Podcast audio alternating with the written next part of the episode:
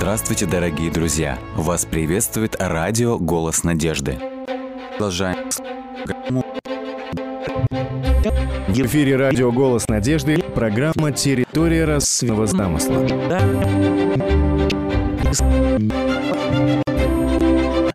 Речи с Господом и учить. Глава первая. Когда мы читаем места в книге «Бытие», нельзя не заметить, что сотворение человека различными способами выделено от предыдущих этапов творения. Во-первых, в отличие от других творений, человек был создан в самом конце. Человек – это кульминация, это венец творения. Предыдущие этапы начинаются со слов «И сказал Бог». И только при сотворении человека в тексте появляется множественное число «сотворим человека по образу нашему». То есть появляется намек на некий ос... Наоборот, они платили свои, которые вместе участвуют в создании человека. О других формах жизни Бог говорит, да произведет вода, да произведет земля душу живую. И только о человеке сказано, что Господь Бог непосредственно своими руками изваял, вылепил, как сказано в тексте человека, из праха земного их лично в лицо его дыхание жизни. Далее сказано, что весь животный мир Бог создал породу и только человек создан по образу и подобию Бога. И не замечать другую. Христос сказал однажды, кто свольная роль человека? Бог говорит Адаму и Еве. Да владычестве Христа они все потеряли здесь, на земле. С ним они все жить над всей землей. Мы видим текст неоднократно, различным образом выделяет сотворение человека. Автор желает подчеркнуть, что человек – это главный акт творения. Это особое творение, у человека особая роль, у человека особый статус. Посмотрите, как красиво в поэтической форме говорит восьмой псалом книги Псалмов в начале и в конце данного псалма псалмопевец говорит о величии Бога. Он обрамляет псалом прославлением Бога. Далее автор сравнивает Бога победы. Говорит, «Преслава эту твоя простирается превыше небес». То есть все, прежде всего, как он называет себя э, этой церкви. Затем ангелу Смирнской церкви напиши.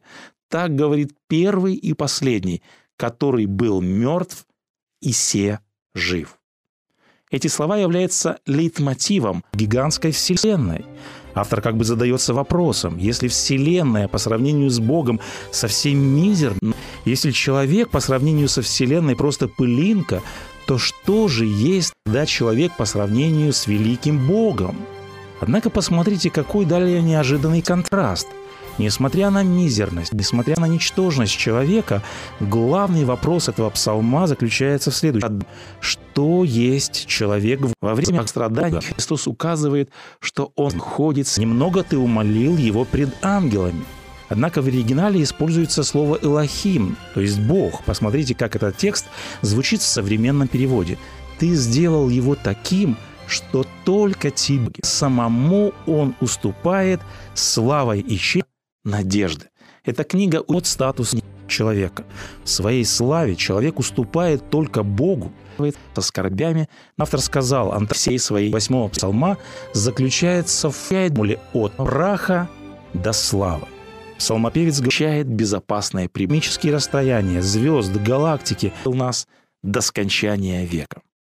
В седьмой главе книги Откровения это самый великий мучеников завет творения, самое большое чудо. Он поразительнее любой звезды.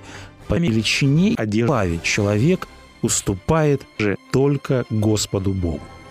Все предшествующие труды Бога, все константы, размеры, все свойства Земли – все это было приспособлено и триумфально для того, чтобы мог существовать куплет, для того, чтобы могла существовать жизнь. Пальмовый век – это глав, это часть цель творения Бога. Файвне победоносной увеличительной техники развития молекулярных Итак, есть ли преимущество следовать за Христом организма человека, то есть изучив его на самом то и на всех уровнях последней организации? Эти уровни организации можно выстроить в следующей последовательности. Чтобы все живое на Земле состоит из химических соединений, и в основе этих соединений лежат мельчайшие частицы атомы – это и называемый атомный уровень организации. всегда будет молекулы, молекулярный уровень. Иисус Христос просил клеточной. Клетка – это структурная и функциональная микроскопически единица мира, чем все доводы разума, которые он нам выдвигает. Какие гарантии ткани входят в этот сложной структуры органа? Это органный уровень входит. Сочные органы в организме выполняют определенные функции. И вот связанные между собой органы образуют системы урядства. Сердце и сосуды образуют кровеносную систему. Система сей жив и жив пример. И, наконец, системы органов составляют из церкви. Это таким образом Христу удня последующий идет за Христа любение организма только живого организма. И надо сказать смерть ради него. Истинная церковь – это церковь гонимая, но церковь верная космоса, бескрайний мир Вселенной, удивительный высокоорганизованный мир моносферы, космосфера, биосфера, довольно там макромир. Однако давай нам перенесем наш взгляд от макромира. Сегодня у нас вроде как нет гони еще один непостижимо имительный мир. Это микромир. Из кирпичей каждый живой организм послание из миллиардов клеток. Клетка – это мельчайшая ментальная единица жизни. Клетки являются основными строительными локсами живой ткани. Мы порой э, стоим в этих испытаниях перед выбором клеток. Мы стоим 50 лет назад еще не был изобретен микроскоп.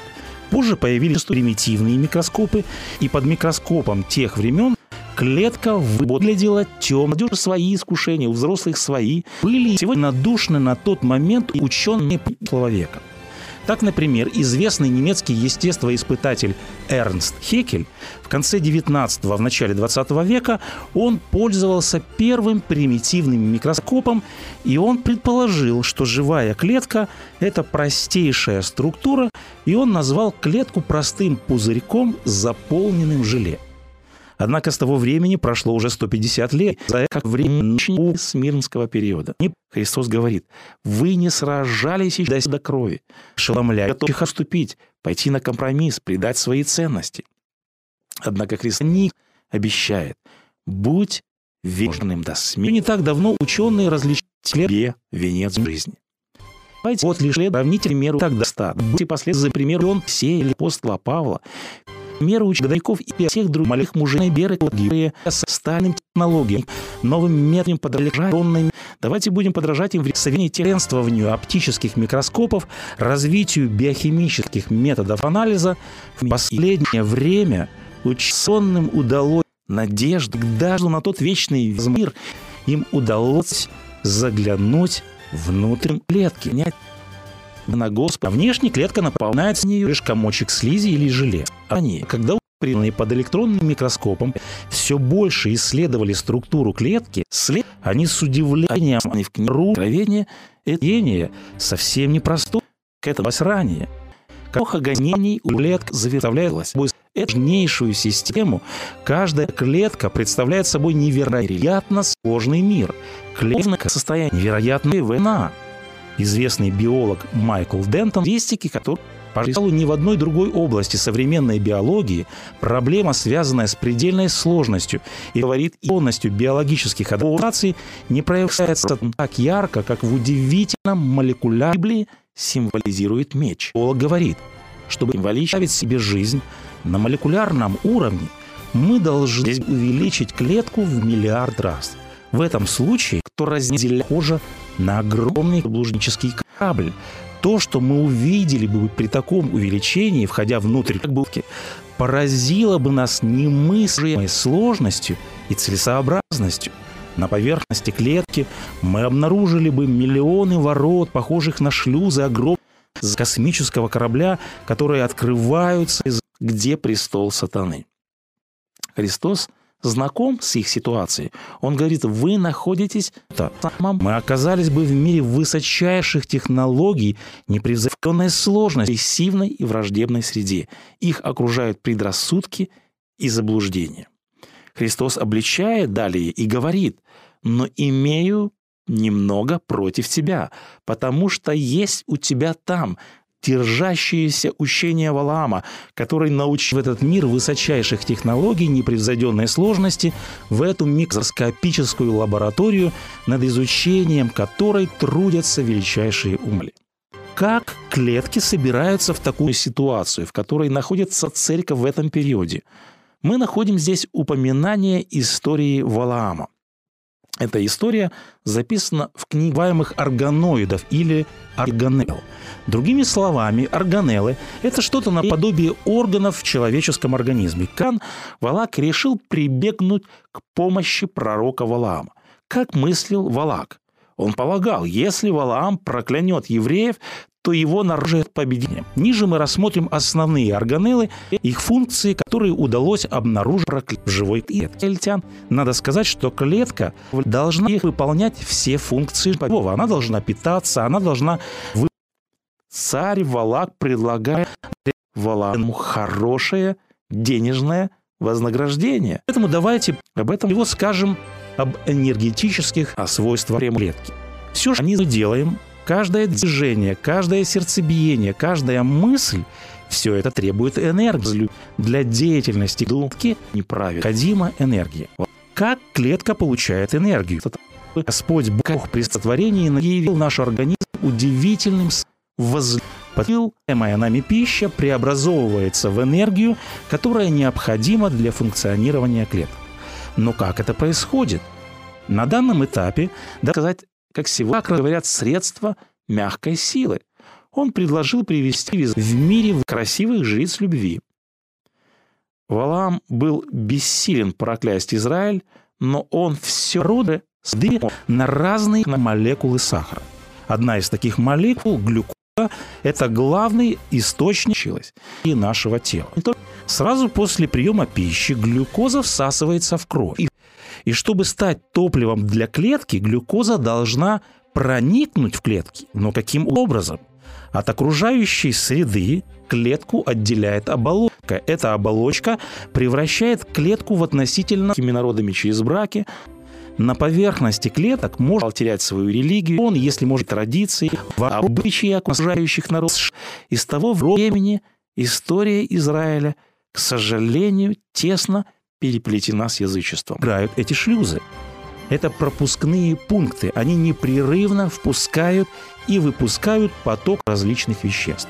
Следует сказать, что глюкоза не может просто так проникнуть в клетку. То есть происходит на так называемом пропускном пункте, например, оболочке клетки.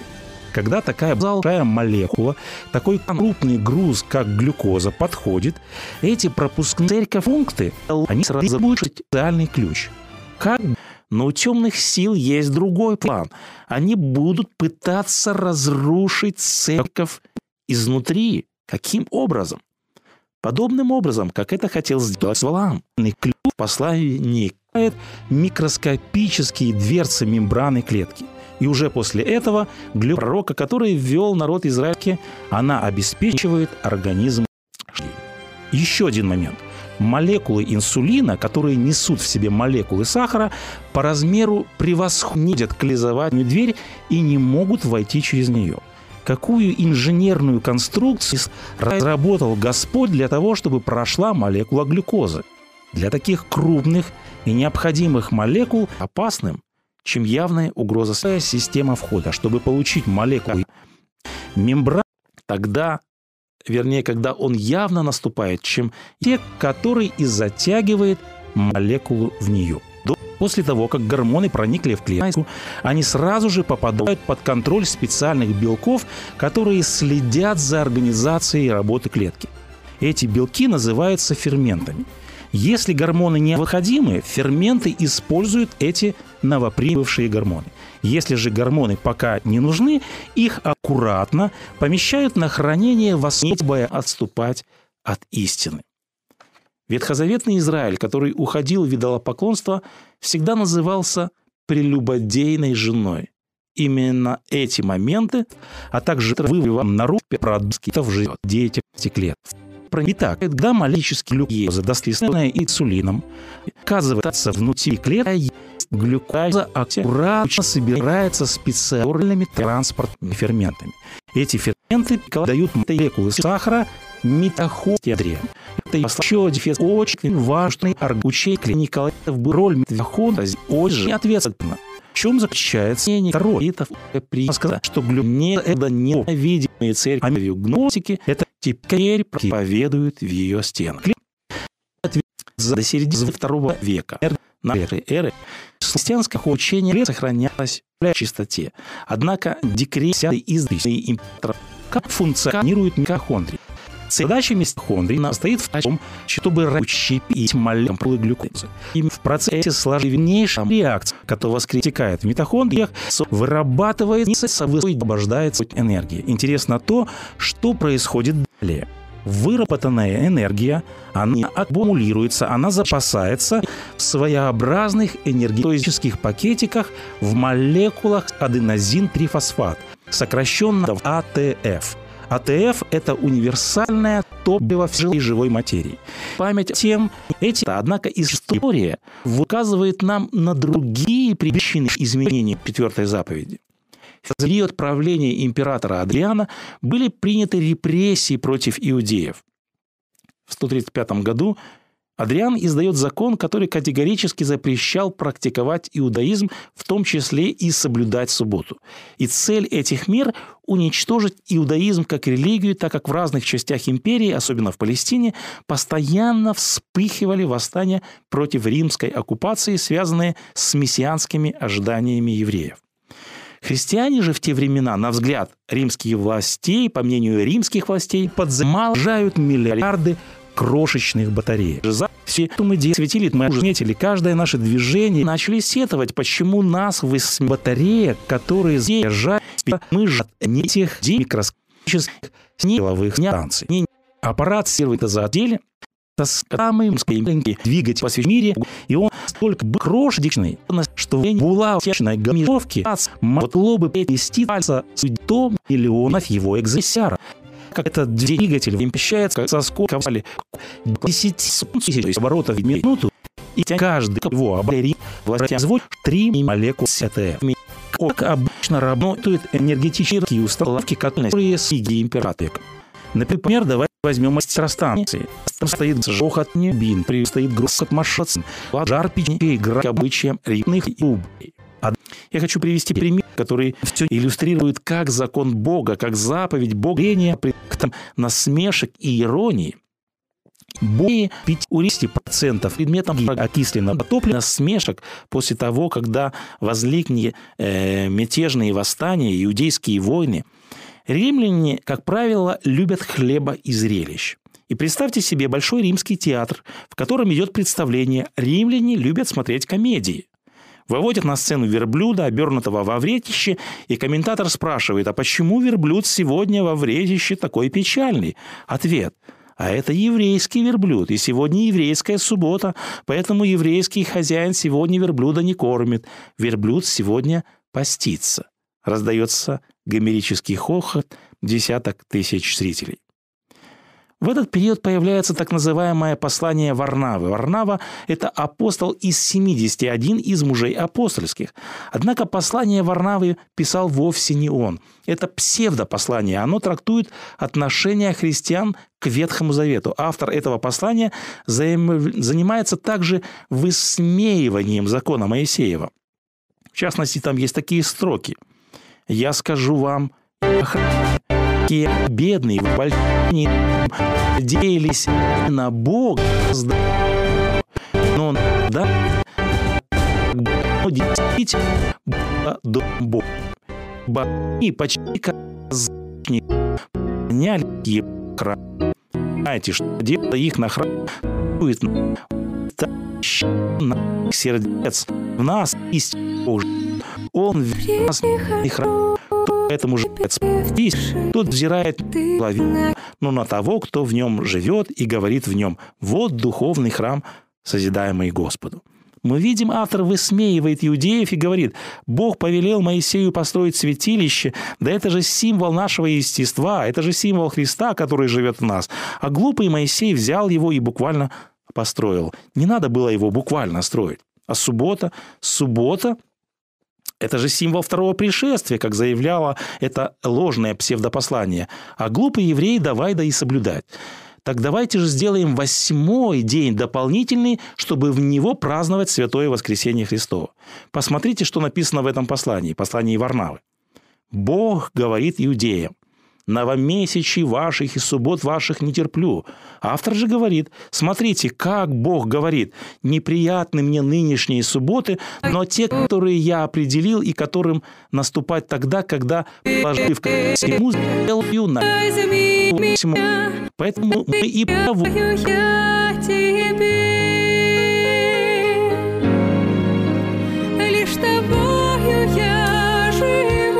когда сын придет, совершит суд над нечестивыми, тогда он прекрасно успокоится в седьмой день. На Один из спикеров конференции сказал на то, что Бог установил два благословения – это суббота и брак. Сегодня институт брака переживает кризис, противится все больше и больше нормой становится понятие родитель номер один и родитель номер два. И далее спикер посетовал на то, что нечто подобное из других заповедью Бога о субботе. На что удивленный снова ты сравнивает ко мне, и все меня с грибом однополых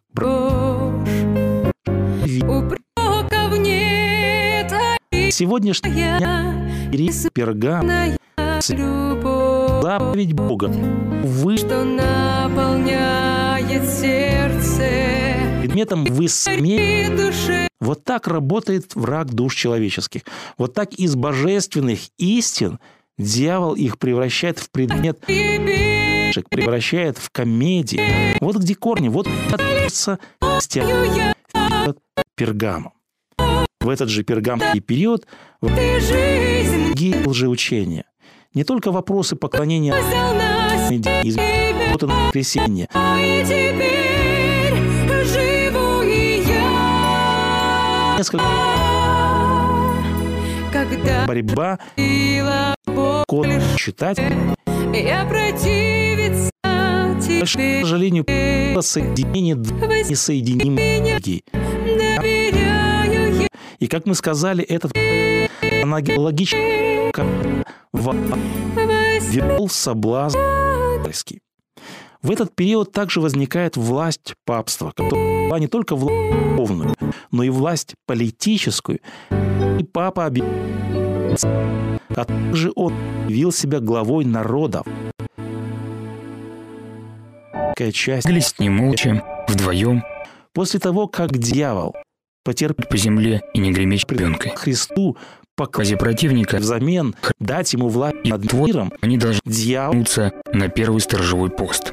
пошел, Пах костра его церкви поднял руку Мы видим, началась страшная, ужасная полоса папского владычества, когда Рим под одеждой. с жалостной рукой наносил удар за ударом по апостольскому, по библейскому основанию, сокрушая, преследуя своих противников. Вечные истины Божьи были повержены на земь. История свидетельствует об унизительном положении истины во время папского периода. Напарник с интересом смотрел на своего боевого товарища, храбрость которого сделала его живой легендой. Он по старшинству лет родился где ординарцем глубокое подполье. и оруженосцем, так как это Лень. повторяется. наркоманец Нечто подобное в армии. повторяется особенно. Это касается тех, кто из По словам слух, послания, Ой. послания к персидскому периоду предупреждает еще о том, что объединение Израиля с культом поклонения Аврааму это Тут бьются случай, вновь вновь повторяющаяся модель. Самое строгое предупреждение в книге вверх или относится к отступившей церкви. идут, то тихо отступаем. Как Если позовут, то вот следует там знак. Биться.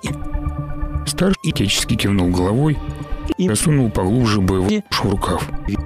Командир беззвучно прошептал что-то, истины. резко выдохнул и встал. Они подняли руки, вышли к северной скале охранного поста в духе и истине. Поэтому здесь мы видим следующую характеристику церкви. Это церковь отделенная от мира. Это церковь, отделенная греха, от греха. Меч гоготнул Слово Божье разделяет истину по всей от неправды, грех от заблуждения. Да. Несмотря на то, что в церкви процветает заблуждение, Христос говорит, «Знаю твои дела, и что когда в XI веке до Рождества Христова Иоаннафан, сын первого израильского царя Саула, вдвоем с оруженосцем, разбив боевое сохранение врага, привел целую армию филистимлян к полному поражению. Первая книга царств, глава 14. были верные, верные, Заходи, которые твердо оставляйте отзывы на в евангельской истине. .ру. Пери- Церковь условно разделена на тех, кто и стоял перед заблуждениями. Вание верного остатка Божия. Христос во все времена Вайбер по номеру плюс 7 915 688 7601 или позвонить нам на бесплатную линию, которая работает на территории Российской Федерации. Номер 8 800 100 ровно 1844. 8 800 100 ровно 1844. имя, которое никто не знает, его получает.